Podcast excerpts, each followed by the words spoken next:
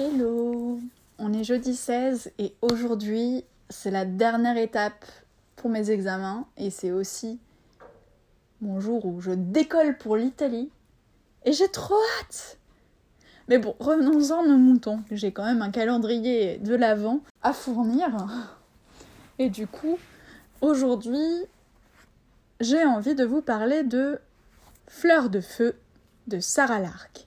Ou en tout cas j'ai envie de vous en offrir un extrait. Euh, c'est une lecture que j'avais trouvée vraiment excellente, qui m'avait euh, emmenée au bout du monde, euh, fait voyager avec les personnages, donné envie de trucider des gens, de rabibocher d'autres. Et puis, enfin, j'avais vécu vraiment à fond derrière Karl, ce, ce gamin qui a rien et qui va tout faire pour, pour se construire lui-même et il va y arriver et, et c'est tellement beau, quoi. Enfin, c'est génial.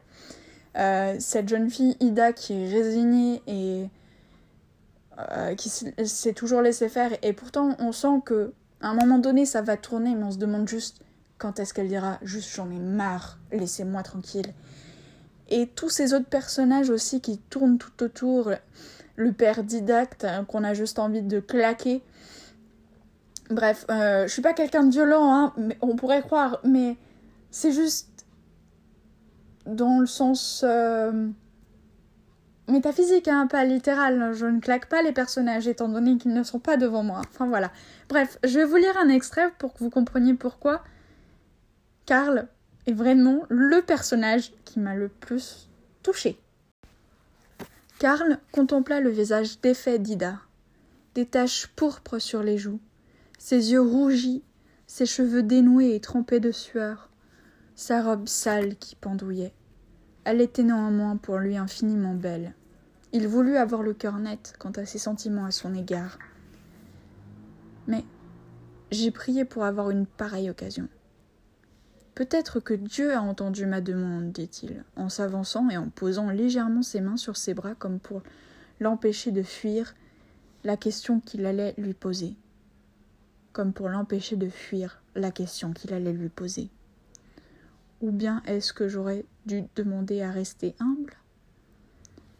Elle ne répondit pas, mais il put lire sur son visage une alternance rapide de sentiments divers, compassion et peur, soumission et révolte. Est-ce que j'aurais dû rester et prier pour demeurer humble, Ida? répéta-t-il d'une voix plus dure. Est-ce que j'aurais dû rester et prier pour demeurer humble, Ida? répéta-t-il d'une voix plus dure. Elle eut un geste pour se libérer, mais elle y renonça en secouant la tête avec force. Je suis heureuse que tu sois là, murmura-t-elle. Et peut-être, peut-être que j'ai moi aussi prié pour toi.